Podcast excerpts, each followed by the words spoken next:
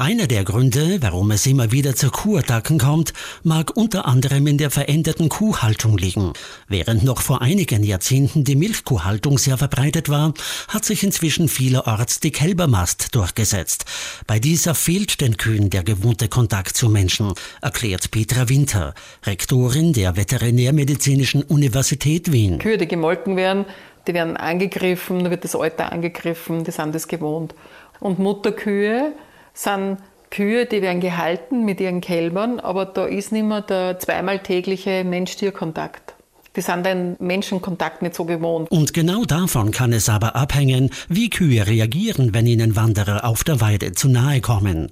Die beiden Arten der Tierhaltung sind vielen gar nicht bekannt. Und das hat sich sicher in der Weidehaltung auf den Almen verändert, weil die brauchen weniger Betreuung. Du brauchst keinen Sen, du brauchst einfach weniger Betreuung und da bin ich mir nicht sicher, ob das dann immer die Wanderer so realisieren natürlich. Ne? In erster Linie ist es wichtig, dass sich Wanderer schon im Vorfeld Gedanken machen, wie sie sich verhalten, wenn sie einer Kuhherde begegnen.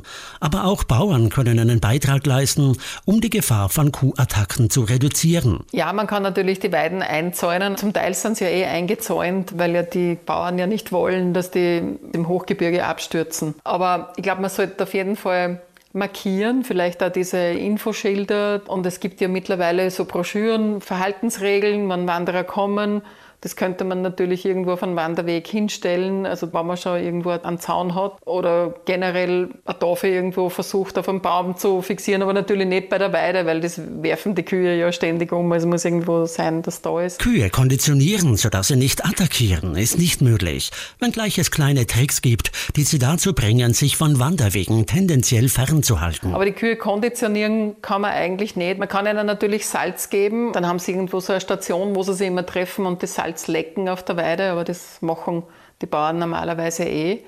Wenn das Mutterkühe sind, dann sind die meistens irgendwo, wo, wo natürlich nicht jeden Tag wer hingeht. Die sind das auch nicht gewohnt, weil sie selbst, wenn sie am Hof sind, nicht so einen innigen Kontakt haben. Und die Milchkühe selbst, die sind eh normalerweise krauden sie die auf eine Herde zusammen und man muss nur schauen bei den Kälbern. Grundsätzlich besteht kein Grund zur übermäßigen Sorge. Kühe sind sanftmütige Tiere, die sich zurückziehen und keinen Konflikt mit den Menschen suchen. Es liegt vielmehr am Menschen selbst, Verhaltensregeln zu kennen und zu beachten. Bauern tun gut daran, eher öfters darauf hinzuweisen. Und dann muss man irgendwie schauen, wie man das markiert. Entweder dort, wo die Wandertafel ist, dass man vielleicht die Verhaltensregeln noch drauf gibt damit man öfters die Informationen am Wanderweg streut.